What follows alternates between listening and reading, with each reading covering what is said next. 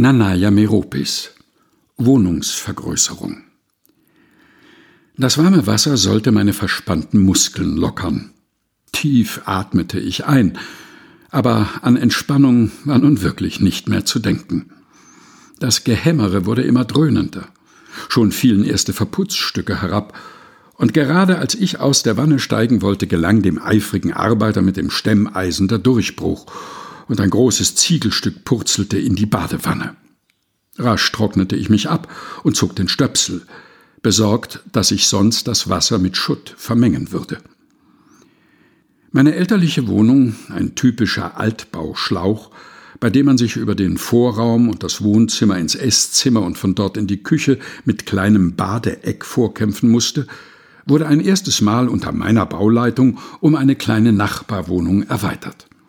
Und genau dort, wo bisher die Badewanne gestanden hatte, erfolgte nun der Durchbruch zu mehr Lebensqualität.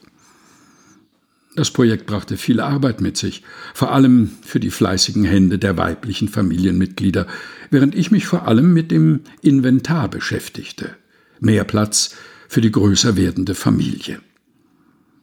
Nach der Geburt meines zweiten Kindes ging es wieder los. Ein weiterer Raum sollte hinzukommen wieder Türdurchbrüche, Heizung ausbauen, Möbel verschieben und viel Arbeit. Und als die Kinder größer wurden, plante ich die Erweiterung zum Erdgeschoss hin, denn jedes Familienmitglied sollte seine eigene Wohnmöglichkeit haben. Da ich zu dieser Zeit auch einige Familiengärten und Zweithäuser zu betreuen hatte, erfüllte ich den angeblich von Martin Luther stammenden Lehrspruch schon reichlich nachdem ein Mann Bäume pflanzen, Häuser bauen und ein Kind zeugen sollte. Was mich aber niemals daran hinderte, neue architektonische Pläne zu wälzen. Nur meine Frau meinte damals verbittert, und wieder umbauen, wieder Bauarbeiten, wieder putzen, irgendwann muss endlich Schluss sein. So beendete ich meine Bautätigkeiten. Und mir blieben bis heute nur meine Schriftstellerei, sowie die duftenden Kräuter in der vor Jahren neu gebauten Dusche.